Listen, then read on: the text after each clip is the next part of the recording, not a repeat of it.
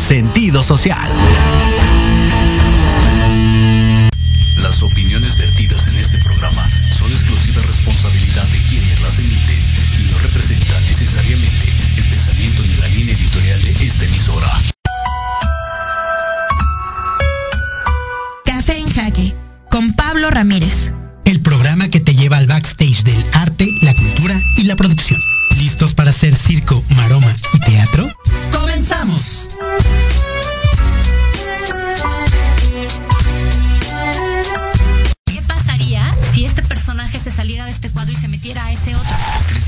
Donde la música siempre estaba como relacionada al fenómeno. Quizá por venir de la frontera siempre tengo esta visión. Eh, hablar de derechos humanos es bastante diverso. Siento que el arte está muy estigmatizado en ese sentido. Se abre el telón y se encienden los micrófonos del programa que te lleva al backstage del arte, la cultura y la producción. Última llamada. El show va a comenzar. Café en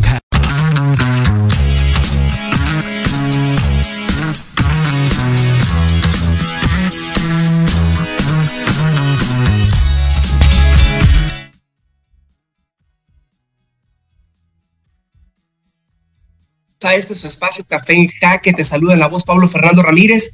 Y desde la capital cervantina de América, desde la ciudad de Guanajuato, Guanajuato, en el corazón del centro del país, tengo el honor de saludarles en este espacio a través de Proyecto Radio MX. No olviden, por supuesto, contactarnos a través de las diferentes redes sociales, tanto en Facebook y en Instagram nos encuentran a través de la estación de Proyecto Radio MX y por supuesto de nuestros espacios de café en jaque, donde principalmente en Instagram y a través de la página de internet donde podrán descargar todos los episodios, este y todos los podcasts a través de todas las plataformas como Spotify, eh, YouTube, eh, Amazon Music y la que ustedes les guste mucho más.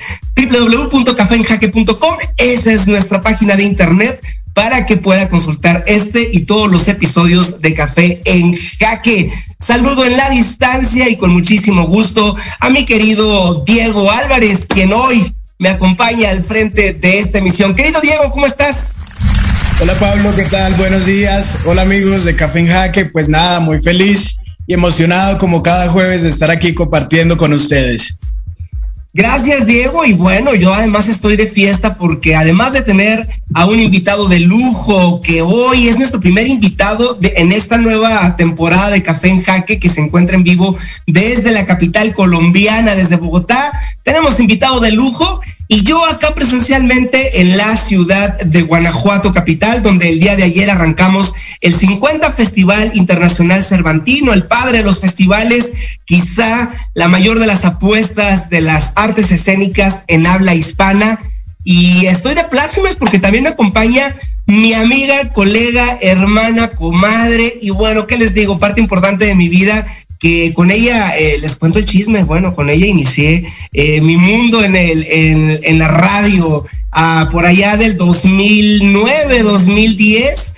Eh, arrancábamos a un proyecto que se llamaba eh, Nota Norte en la Secretaría de Cultura de Código DF, de Radio Código DF de la Secretaría de Cultura en Ciudad de México. Ahí trabajamos arduamente el equipo de Carolina Boites y un servidor. Y hoy Cara Boites me acompaña aquí en Cervantino, en Guanajuato. Carito, bienvenida, muy buenos días. Hola, hola, muy buenos días a todos. Les saluda, como ya bien dijo Pablo, Carolina Boites desde acá, haciendo equipo mancuerna con el equipo de, de ajedrez aquí en Cervantino en la 50 edición. Y yo súper contenta pues de estar aquí invitada y bueno, acompañar por supuesto a Pablo en este programa de radio. Un saludo a todos. Gracias, Caro, gracias por acompañarnos en esta edición donde la virtualidad nos hace un favor y donde gracias a esta tecnología podemos estar enlazados los amigos de Colombia, México y todo el mundo. Dieguito Álvarez, sin más preámbulos, ¿quién nos acompaña en esta mañana a través de Café en Jaque. Aquellos que solamente nos escuchan a través de aplicación o de las diferentes redes sociales, les mandamos un abrazo y les pedimos que nos regalen su imaginación y sus oídos para volar en esta plática que hoy tenemos y que si usted no está viendo a este personaje que hoy nos acompaña en pantalla, bueno, pueda disfrutarlo a través de sus oídos. ¿De quién se trata, Diego Álvarez?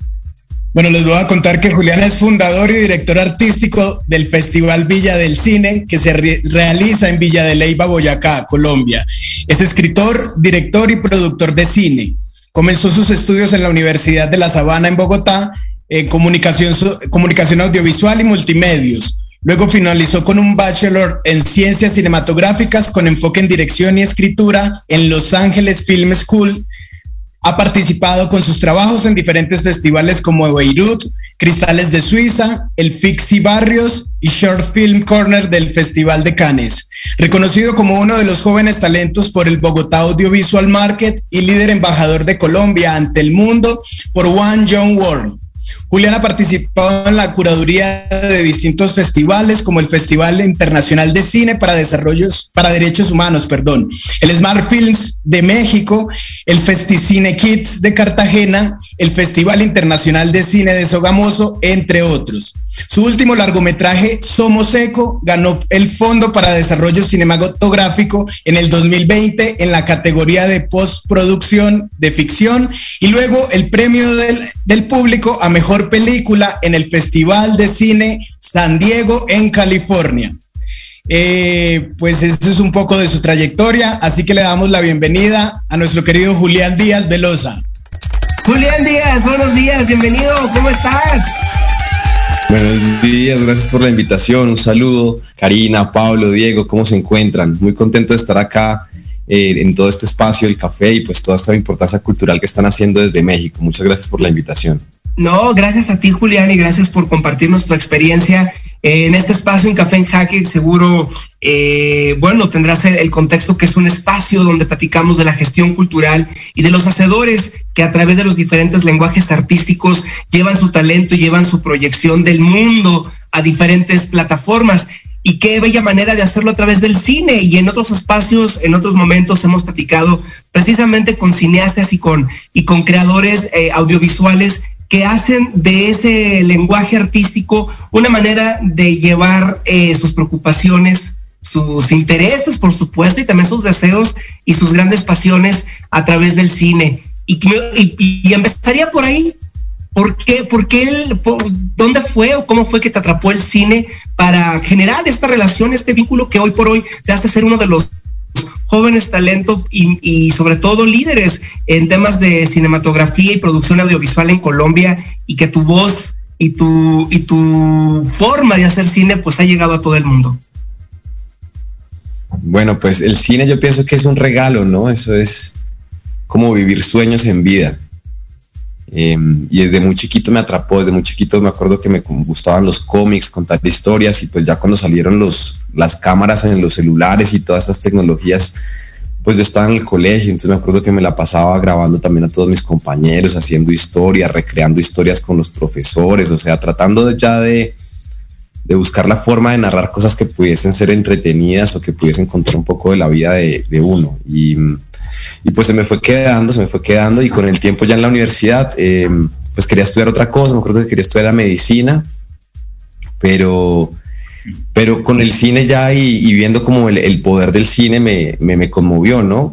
Pienso que el cine me cambió a mí en la medida en la que yo también miraba muchas historias de películas y, y viendo a los personajes aprendía de los personajes. Hay como una codificación también como en, la, transferencia de información a través de, las películas, de vivir en los pies de otros. Y pienso que eso para mí fue algo que me, sorprendió y, me, pareció que además era muy poderoso. Entonces quise también pues, buscar la forma de, darle voz de pronto a los que no, a los que no tienen voz a través del cine y, usarla como herramienta, ¿no? Para, para de pronto empoderar y para, para hacer que otros también vean las perspectivas de, de, de, otros y, sobre todo historias de, gente que de pronto no tiene la posibilidad de, tener una voz propia. Julián, justo, justo me gustaría detenerme ahí en esa importancia de darle voz a los que a veces, pocas veces tienen un micrófono, una cámara o un escenario para poder transmitir parte de, también de las necesidades y las preocupaciones que no solamente como personas se tiene, sino como comunidades. Y es aquí cuando hablamos de comunidad, comunidad y cine. ¿Cómo definir la relación o la importancia de rescatar comunidad y cine? Uf, no, comunidad y cine pienso que va desde el principio, ¿no? O sea, si tú lo miras, la Guerra Fría se acabó por una película. Sí, sí claro. El, todo el poder, digamos, del, de lo que sucedió en el nazismo fue también por, por el cine, ¿no? El poder del documental que, que se hacía casi como si fuese ficcionado. Y de ahí para adelante, es decir, el cine es, eh, es, es un arma también, ¿sí? Pero es un arma cultural y eso es lo más lindo. Entonces yo pienso que las comunidades tienen que darse cuenta de, del poder y la influencia que tiene de alguna manera el cine y todos los medios audiovisuales en ellos para poder también tener como una perspectiva de cómo es que les están vendiendo ese lenguaje. Entonces, me parece ahí muy importante desde, desde la comunidad y desde todas estas nuevas herramientas que se están creando, ¿no? Como TikTok, Instagram, todo esto que ahora permite hacer videos muy rápido, eso permite también entender cómo es que los videos se hacen, qué hay detrás, que no todo a veces, muchas veces es como el, el, el 100% de la realidad, sino es lo que se está encuadrando. Y asimismo la comunidad también obtiene, digamos, una perspectiva respecto a lo que recibe y también se empodera empezando a crear cine y empezando a generar identidad y patrimonio cultural social a partir de, lo que ven también y lo que son. Julián, acabas de decir algo bien importante, eh, es un arma cultural. Sin embargo, en países eh, de América Latina, y hablamos desde este espacio con un enfoque de América Latina, donde esta región del mundo eh, ha sido, ha sido muy golpeada incluso por los propios estados en, los que, en los que se gubernamentan. Y en, ese, y en ese tenor, eh, no sé qué, no sé cuál, no sé cuál es la situación que, sucede en Colombia, pero lo que sí puedo decir en México es que el Estado tiene claro que es un arma cultural, que es un arma de, de doble filo, de tres filos o de cuatro filos, que precisamente es el propio Estado el que o propone facilitar recursos o propone no facilitar recursos para que estas armas estén en, estén en manos de la comunidad. Voy a, voy a dejarlo ahí y, me iría con una pregunta eh, en ese tenor.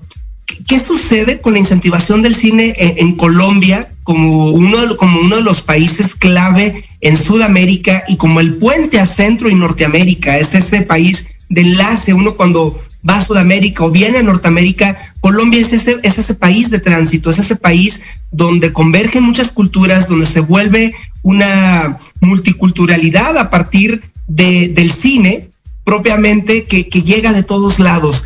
¿Qué pasa con el cine y el Estado? Te dejo con esa pregunta, pero antes vamos a un corte y volvemos aquí a Café en Jaque.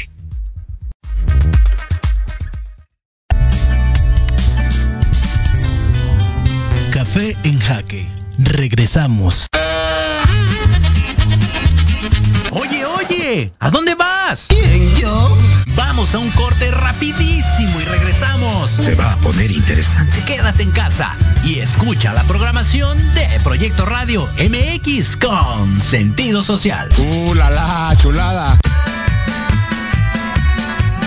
Si tienes alma de investigador, eres padre, tutor o estudiante, Manabu con Yuriko Sensei es para ti.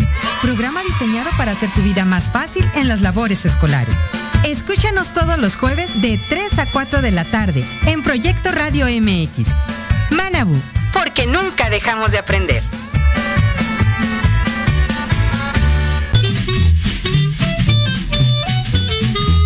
¿Qué tal amigos? Soy Liliana Noble Alemán y los invito a escuchar Pulso Saludable donde juntos aprenderemos cómo cuidar nuestra salud. A través de www.proyectoradiomx.com con sentido social. Todos los martes de 3 a 4 de la tarde. Síguenos en YouTube y Facebook. Aparecemos como Pulso Saludable.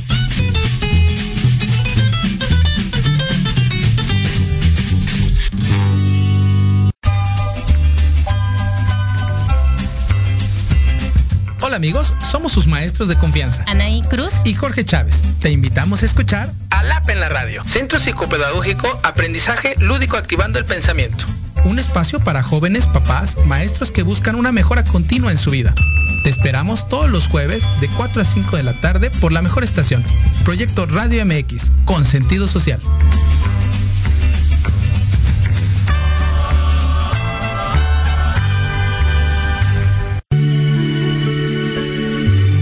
Café con Los Ángeles. Es una invitación a mirar en ti esa luz que a veces no podemos encontrar. Yo soy Marta Liliana Santuario y te espero todos los jueves a las 6 de la tarde por Proyecto Radio MX, con sentido social.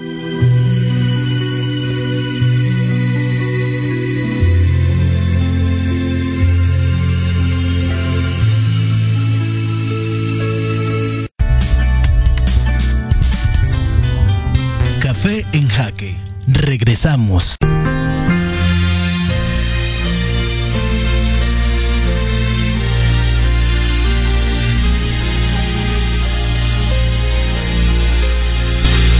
Listo, 11 de la mañana, 19 minutos, tiempo de la Ciudad de México y tiempo también de Bogotá, Colombia, Cundinamarca. Saludos hasta allá. Y precisamente estamos platicando con un rolo, no sé si rolo, pero al menos sí un colombiano que ha representado a Colombia en diferentes festivales del mundo a través de su lente, a través del cine. Y estamos platicando con Julián Díaz, un, un cinéfilo, cinematógrafo, eh, cinehacedor o productor audiovisual todo lo vinculado con el cine, que lo dejamos antes de irnos al, aire con una pregunta. ¿Qué pasa con la relación festivales de cine o incentivación del cine y el Estado? ¿Qué sucede? ¿Qué sucede en Colombia?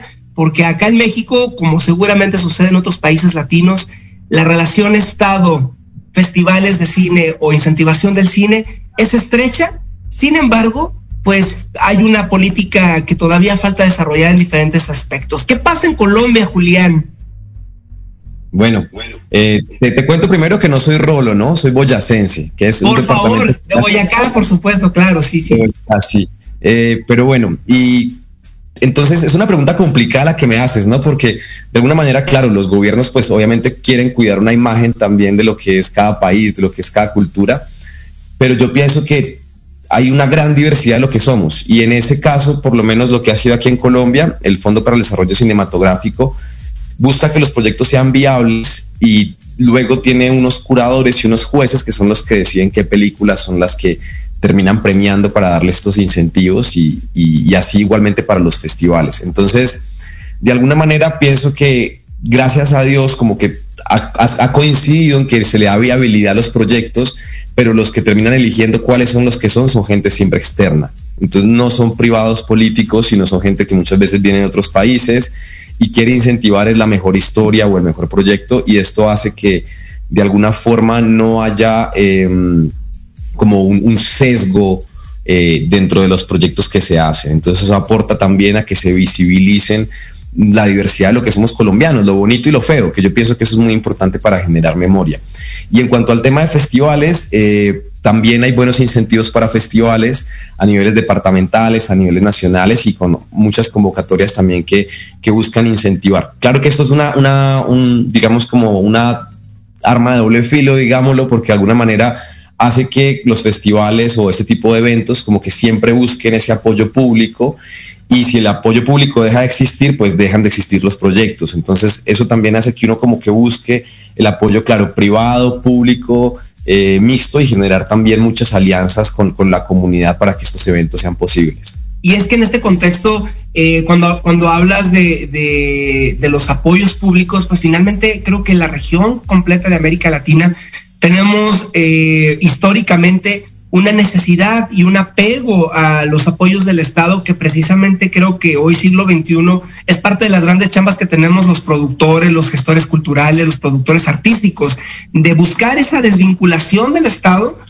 sobre todo por una necesidad de fortalecer la industria y de profesionalizarla que finalmente es parte de los objetivos que tienen los festivales, no solamente de cine, sino de artes escénicas. Te decía fuera del aire que nosotros estamos eh, celebrando el 50 Festival Internacional Cervantino, el padre de todos los festivales, que por supuesto involucra todas las expresiones artísticas, incluido el cine, y paralelamente se arranca acá en México el Festival Internacional de Cine de Morelia, y sabemos que allá en Colombia acaba de terminar el Festival Internacional de Cine, donde México estuvo el país invitado. ¿Cómo nos fue en el festival? ¿Qué, qué, sucedió? ¿Qué hallazgos interesantes encontramos, eh, Julián? Bueno, no, primero felicitarlos por ese trabajo, ¿no? 50 años es mucho tiempo y sobre todo sabiendo pues el proceso de gestión cultural y lo que toma año a año es un esfuerzo titánico, ¿no? Entonces, felicitaciones y espero que mucha gente esté participando, haciendo parte de esa cultura tan importante que, que ustedes están también aportando. Y bueno, si tuvimos este año México de país invitado, eh, tuvimos un concepto que se llamaba reflejos, que buscaba hablar acerca de cómo los cineastas de alguna manera son un reflejo de lo que ven en el mundo y crean a partir de ese reflejo, pero cuando entregan esa obra, ellos mismos están siendo un objeto de reflejo de ese mismo universo y ese universo se refleja de regreso en ellos. Entonces era como poner eso en, en, tela para generar como un diálogo a partir de lo que somos y lo que vemos. Y por eso también fue que México fue país invitado hubo 40 películas en competencia y 60 películas en exhibición. De esas eran cinco que habían sido de México, de las cuales habíamos eh, curado junto con, con, la embajada y con el equipo de programación del festival, buscando que hubiese un reflejo a partir de lo que somos como países hermanos, ¿cierto? Y buscar a ver cuáles son nuestras similitudes y diferencias culturales para también apropiarnos de lo que somos en un contexto americano y también en un contexto colombiano. Fíjate, Julián, que de este lado de la pantalla, eh, precisamente cuando arrancamos tu programa, les presentaba a Boites. Ella es fundadora de festivales acá en México, en el norte del país, y también manteniendo una relación directa con algunos eh, cineastas y productores audiovisuales del norte de México. Y seguramente, Caro, encontrarás algunas similitudes entre lo que platica Julián de esta relación que a veces buscamos con los estados, pero que también buscamos el reflejo de lo que acontece en las comunidades en el día a día. Claro que sí. Este, hola Julián de nuevo. Este, definitivamente el cine eh, refleja la realidad que vivimos, ¿no? Y nos hace ver a lo mejor desde otra perspectiva estas problemáticas sociales, nuestra cotidianidad. Y siguiendo en el tema de los festivales, Julián, a mí sí me gustaría preguntarte, porque a lo mejor algunas personas de las que nos escuchan o que nos están viendo, este, no entienden un poquito la dinámica de llevar tu trabajo a los festivales. Es decir, hay esta parte de competencia, pero hay esta parte de muestra. Pero en, tu caso, eh, ¿qué significa llevar tu trabajo a un festival de cine en San Diego, por ejemplo? Me queda claro que muchas veces hay alguna, algún premio económico, a lo mejor algún premio en especie, pero más allá de eso, este, ¿qué, ¿qué representa para ti el participar, el llevar tu trabajo a festivales internacionales o a otros festivales fuera de tu, de tu ciudad? Eh, natal, digamos, en, tu país. Cuéntanos sobre esa parte. Bueno, pues eso es muy, importante. ¿no? Yo pienso que los festivales y la razón, digamos, por la cual también nosotros lo, hacemos, digamos, es para servir, ¿cierto?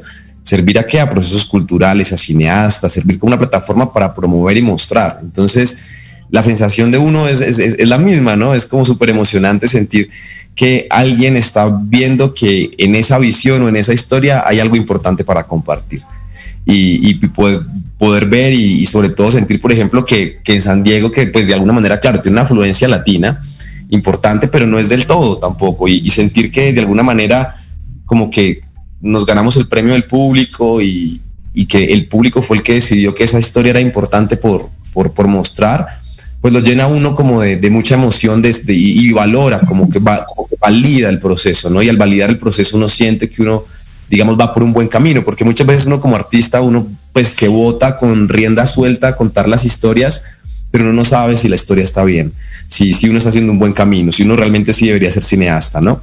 Entonces, creo que cuando los festivales y, cuando las audiencias validan las historias, lo validan a uno como artista y le dan a uno inspiración y proceso para poder continuar con más. Entonces yo pienso que eso es lo más vital y lo más importante que uno siente eh, en estos momentos además que los festivales precisamente en estos eh, objetivos de visibilizar lo que sucede en otras en otros contextos me parece sumamente interesante eh, el que a través del cine sea una ventana al mundo, ¿no? Seguramente hay comunidades tanto en Colombia como aquí en México muchísimas que tristemente van a o difícilmente van a salir algún día de sus comunidades y de pronto tanto llevar cine de otros lugares del mundo y, que sea una ventana, un escaparate a, lo que sucede en la globalización, como al revés, desde la globalización poder observar esas comunidades y encontrarlas, pues nos da, nos deja una tarea muy, muy interesante a los gestores culturales y a los productores artísticos.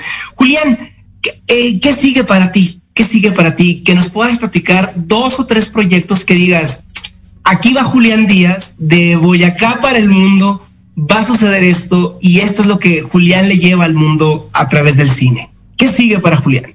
¿Qué va a pasar con Ecos también?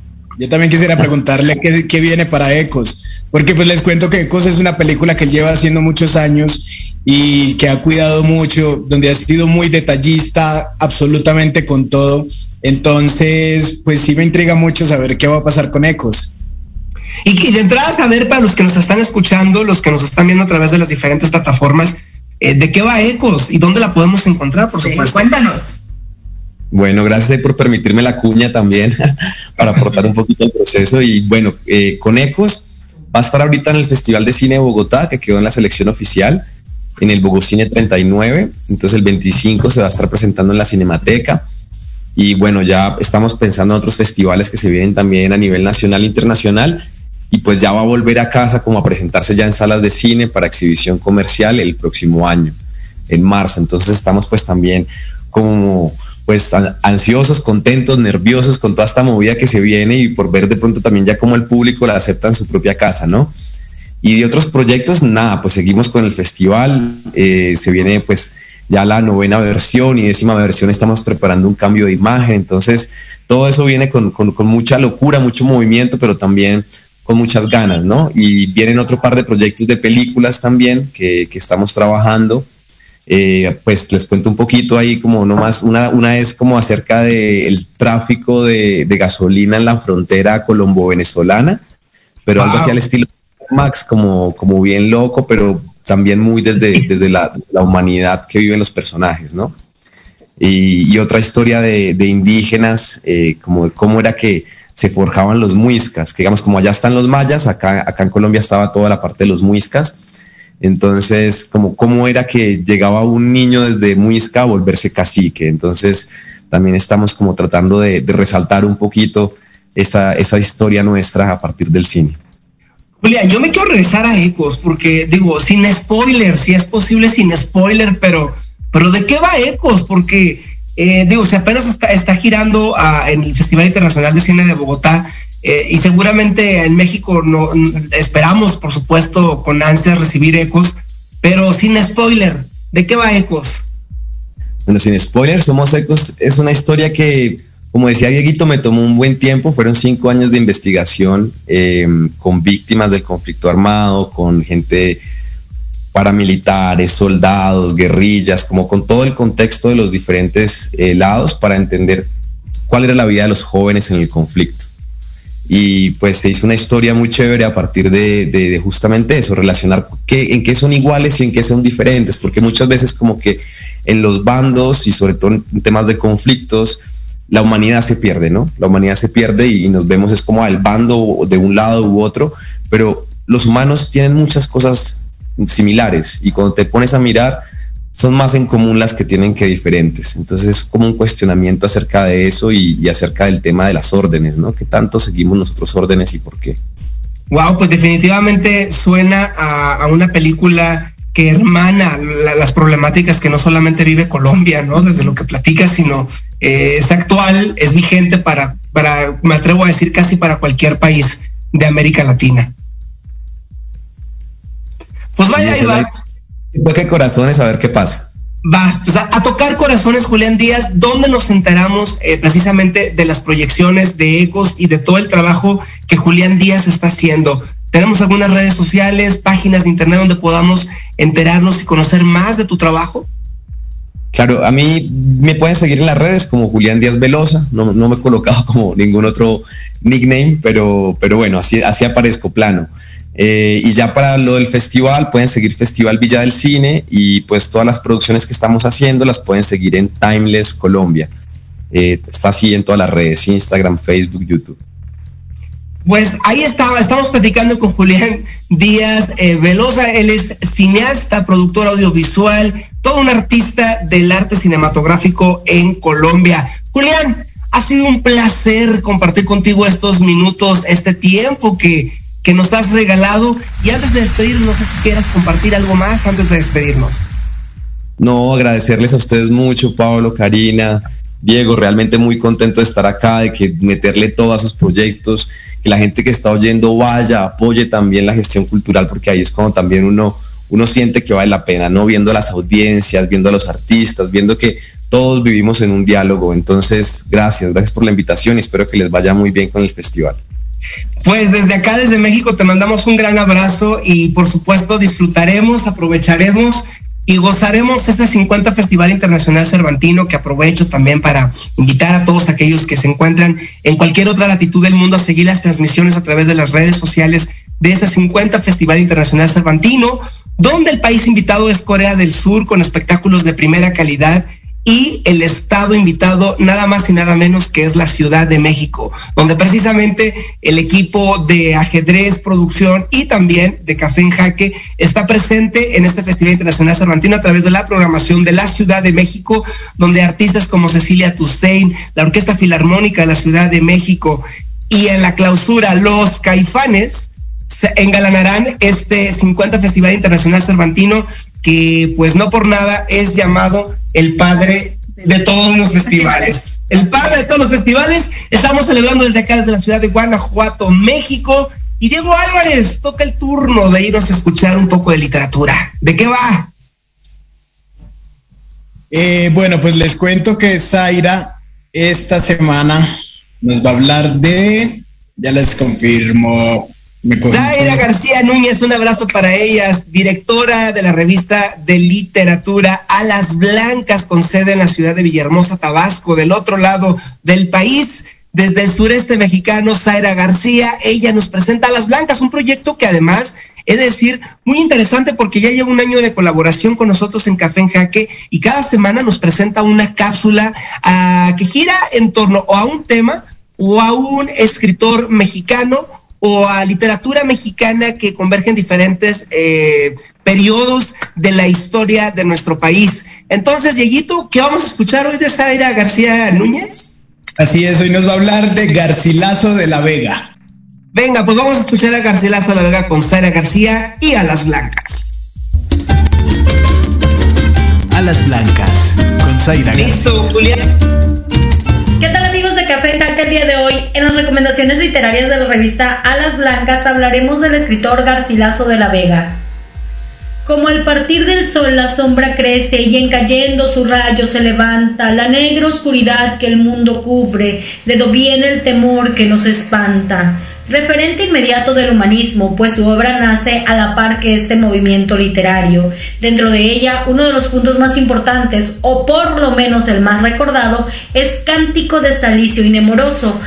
Aparte de sus églogas pastoriles, hay ensayos epistolares y un cancionero petrarquista de 40 sonetos y 5 canciones y la medrosa forma en que os ofrece aquella que la noche nos cubre hasta que el sol descubre su luz pura y hermosa. Las églogas de Garcilaso de la Vega son una perfecta expresión del Renacimiento y logra darle vida a los temas de la poesía pastoril. Tal es la tenebrosa noche de tu partir en que he quedado, de sombra y de temor atormentado, hasta que muerte el tiempo determine, que a ver el deseado sol de tu cara vista me encamine. En sus versos habla del amor y la pérdida del mismo. Según algunos críticos, su obra es un desdoblamiento de su vida y va plasmando la pérdida de su propio amor. Cual suele el ruiseñor con triste canto quejarse entre las hojas escondido del duro labrador que cautamente le despojó su caro y dulce nido. Este fragmento de canto de Salicio y Nemoroso es una de las églogas de Garcilaso de la Vega, la cual está dedicada a su amor no correspondido. Pablo, amigos de Café en Jaque, como cada jueves, es un gusto saludarles, agradecemos el espacio que nos brindan y esperamos coincidir con ustedes la próxima semana. Hasta luego. Alas Blancas, con Zaira García. Café en Jaque Regresamos. En Proyecto Radio MX, tu opinión es importante. Envíanos un mensaje de voz vía WhatsApp al 55 64 18 82 80 con tu nombre y lugar de donde nos escuchas. Recuerda 55 64 18 82 80. Ahora te toca hablar a ti.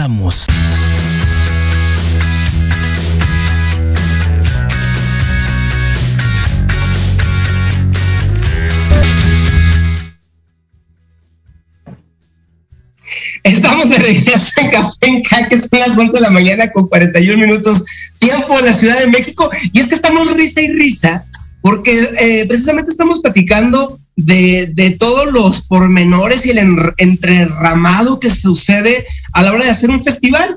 Y es que no por nada en este, en este espacio eh, también dedicamos a platicar de las penurias, ¿no? Así es, de todo eso que sucede este, antes, durante y después de, de la producción de un festival. Imagínense trabajar un festival ahora sí que como Cervantino, donde pasa de todo. Eh, o otro tipo de festivales, ¿no? Todos tienen alguna particularidad, pero hay situaciones que son muy recurrentes en cada uno de los festivales, cualquier tipo que sea, ¿no? O sea, por ejemplo, a ver, Caro, a ver, Caro, Diego, yo, les pregunto, ¿no? ¿Cuál creen que es el factor a superar más importante de lo que un productor o un equipo de producción en un festival tiene que superar? ¿Cuáles son de las cosas que ustedes creen que sean más, más complejas? Porque yo tengo mi lista, ¿no? Pero me gustaría saber la de ustedes. Eh, bueno, eh, por lo general yo creo que el aprender a establecer, bueno, no establecer, sino el sobrellevar las relaciones que tienes con los equipos que representan a los talentos. Es un reto, es un reto porque te toca de todo, de todo, de todas las personas y creo que eso es un, es un, es un, es uno de los retos, este, uno de los trabajos como que bien importantes eh, a la hora de trabajar un festival porque eh, mucho de, de, ahora sí que ya del, del que suceda, pues depende de esa, que suceda bien, que suceda al, al 100, depende de esa relación que tenemos eh, con, los, con las personas que representan a los talentos, ¿no? Justo de eso estamos hablando. Este, entonces creo, para mí, esa parte, el, esa relación. Yo, yo, le sumaría un, par, digo, vamos a ver. pero me gustaría escuchar primero a Diego. Diego, ¿tú, tú qué piensas?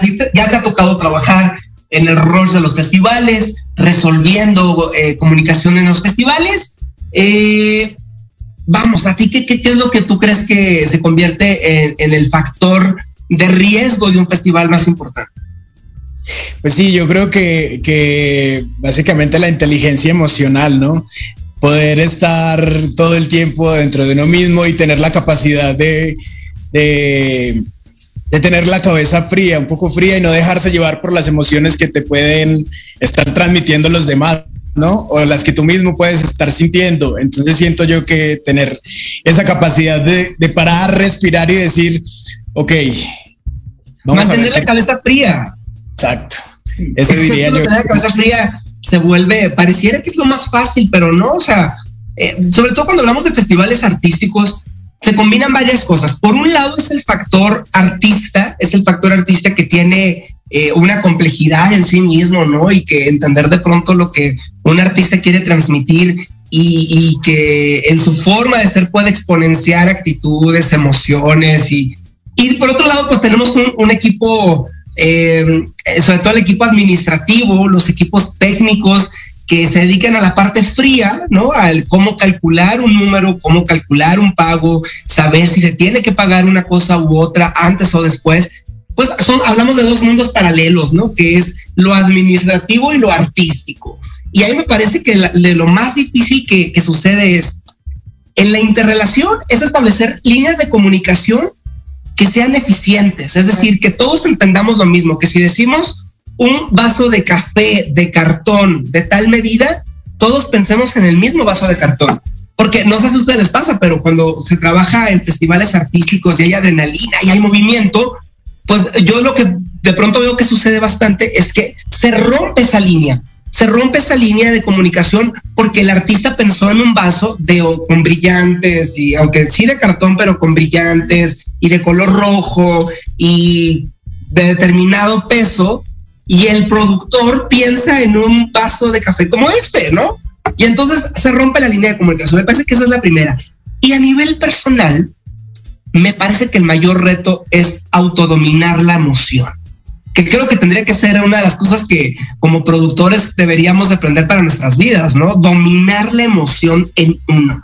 Claro, es, de pronto ahora lo veo en el Cervantino, ¿no?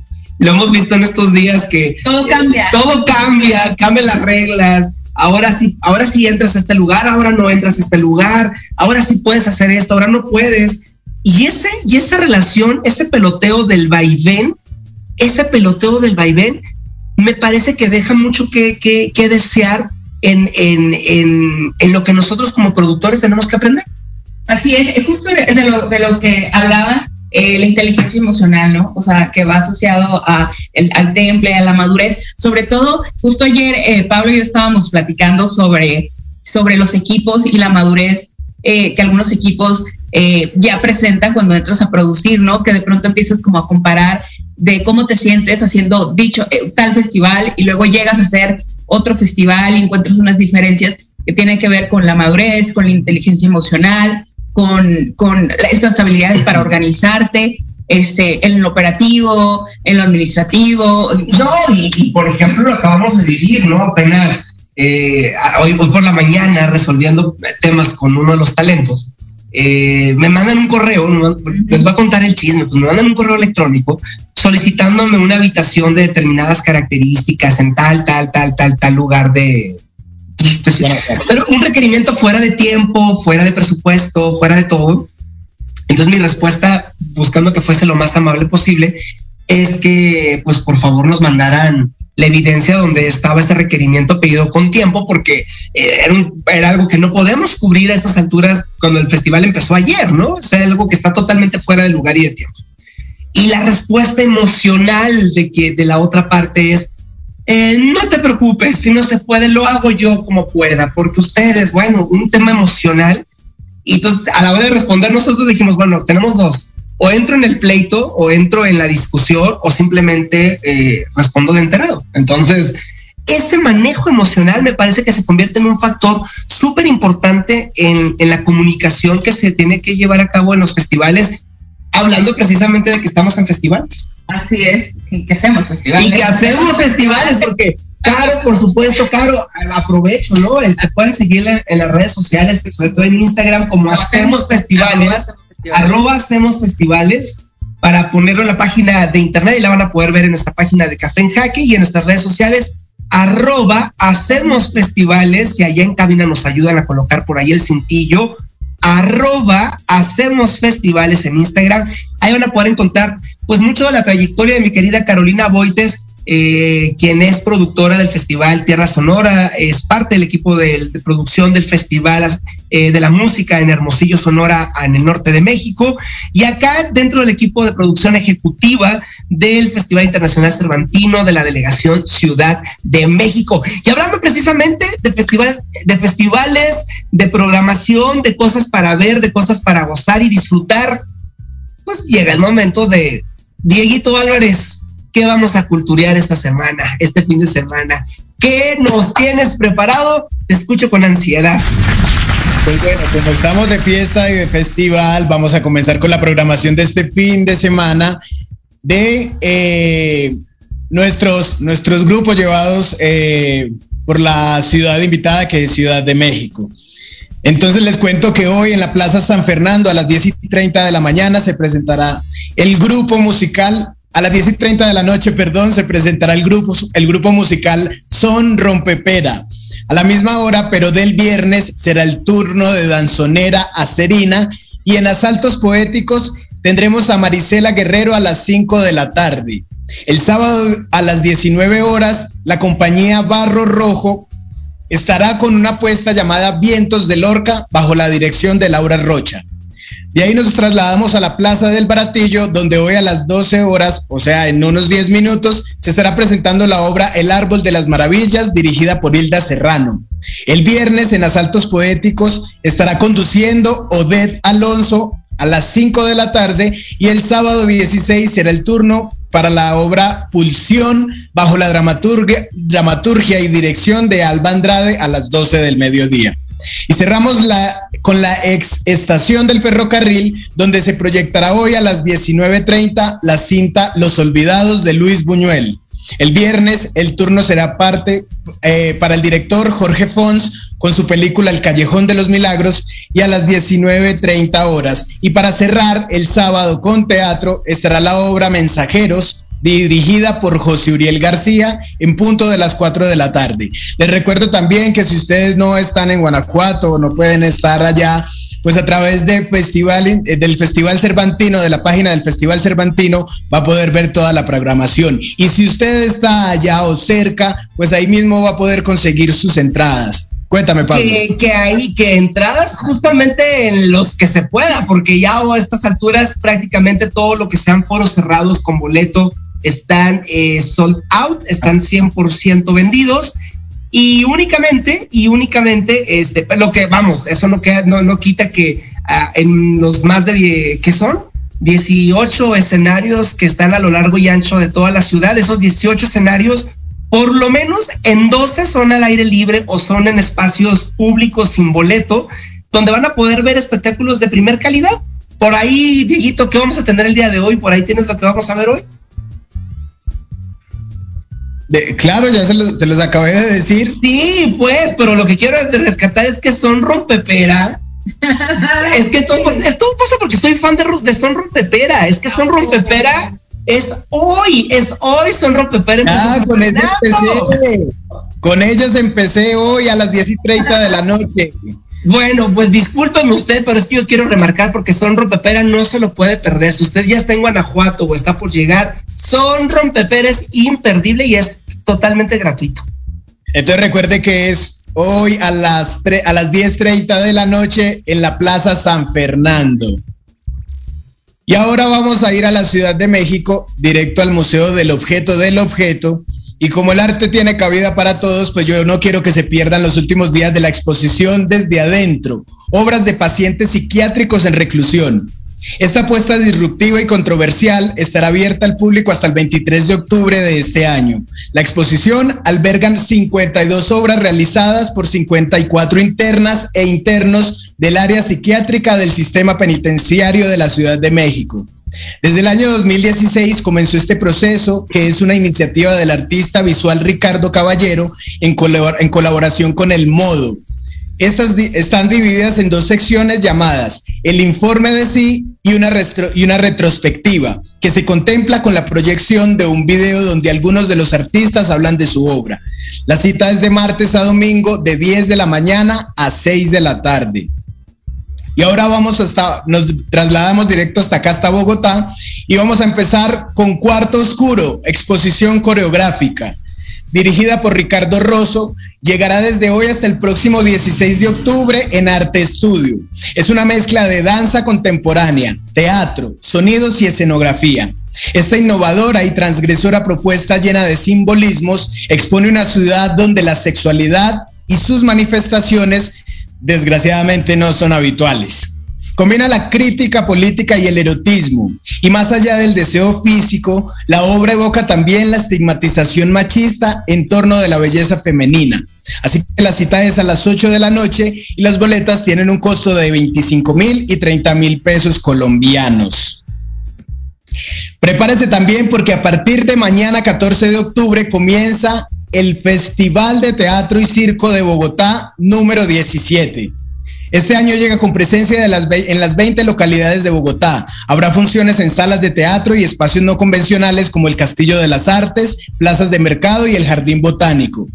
Este festival diseñado por la Gerencia de Arte Dramático del Instituto Distrital de las Artes y Artes dará inicio este año con la obra Solo me acuerdo de eso, que cuenta la historia de un joven universitario asesinado a manos del ESMAD. El ESMAD es la dependencia que se encarga de controlar los disturbios de la ciudad.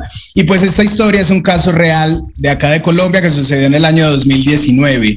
Esta tendrá lugar en el Teatro Jorge Eliezer Gaitán mañana 14 de octubre, abriendo el festival a las 7 de la noche. Esta y todas las funciones del festival son con entrada libre y para, para que usted decida a cuál quieren, eh, a cuál, en cuál quiere participar, ingrese a bogotateatralisircense.gov.co y consulte toda la, programa, la programación que inundará la ciudad hasta el próximo 29 de octubre. Creo que ya no nos va a dar tiempo de más. Así que. Bueno, pero la pues cartelera está nutrida, Dieguito. Claro que sí, claro que sí, pues hay mucho, hay mucho, mucho por hacer, tanto allá como acá. Así que, pues no tenemos excusa para no, no hacer para nada. Para no pasar la bomba y no divertirnos. Dieguito Álvarez, como siempre, cada jueves es un placer compartir este espacio contigo. Muchísimas gracias, gracias, gracias por esta cartelera interesante. Y yo repito, hoy son rompepera, diez y media de la noche, aquí en Guanajuato. No se lo pierda usted que nos está escuchando. Ya varios se reportaron conmigo a redes sociales de que ya vienen en camino por acá. Espero poder saludar a los que pueda y a los que no. Váyanse a bailar y vayan a disfrutar de esta ciudad patrimonio que tiene mucho que regalarnos y mucho que ofrecer al turista. Así es, a disfrutar de todos los espectáculos, de toda la programática que es súper amplia, muy amplia y para todos los públicos, todos los gustos. Este, y pues bueno, muchas gracias Diego por compartir información tanto de México como de Bogotá. Estoy seguro que la gente por allá también aprovechará este, estas opciones en cuanto a cartelera cultural. Muchas gracias a todos que hacen Muchas gracias a todos los que hacen posible este espacio, por supuesto. Un abrazo gigante a Jorge Escamilla, director de Proyecto Radio MX, a todo el equipo en cabina, que no sé quién está por allá, pero saludos a todo el equipo en cabina, a Emilio Bozano, productor general de este, eh, de este espacio, Diego Álvarez desde Bogotá, Colombia, muchísimas gracias siempre por estar conectado con nosotros, a todo el equipo de Ajedrez Producción, quienes acompañan y por supuesto son parte fundamental de este espacio. Gracias, gracias, muchas gracias y finalmente muchísimas gracias mi querida Carolina Boites, un placer volver a compartir este espacio contigo y esperamos que no sea el último, ¿no? Ya sé, ya se extrañaba, les debo decir, extrañaba ya hacer radio, este, y de verdad me da mucho gusto estoy muy contenta de, de, regresar por lo menos este, este, en este, de manera virtual. De manera virtual y en este espacio. Muchas gracias este, por la invitación. Aprovecha, Pablo, aprovecha y para ver cuándo nos, acompaña en un programa como invitada. Venga, pues podemos hacerlo presencial. Pues yo creo que el próximo jueves nosotros estaremos en la cabina en Ciudad de México y entonces posiblemente desde allá estaremos transmitiendo con Carolina Aboites. Gracias a todos. Recuerden nuestras redes sociales, arroba café en Yo soy Pablo Fernando Ramírez. Nos escuchamos, nos vemos próximo jueves 11 de la mañana por Proyecto Radio MX con sentido social. Hasta la próxima.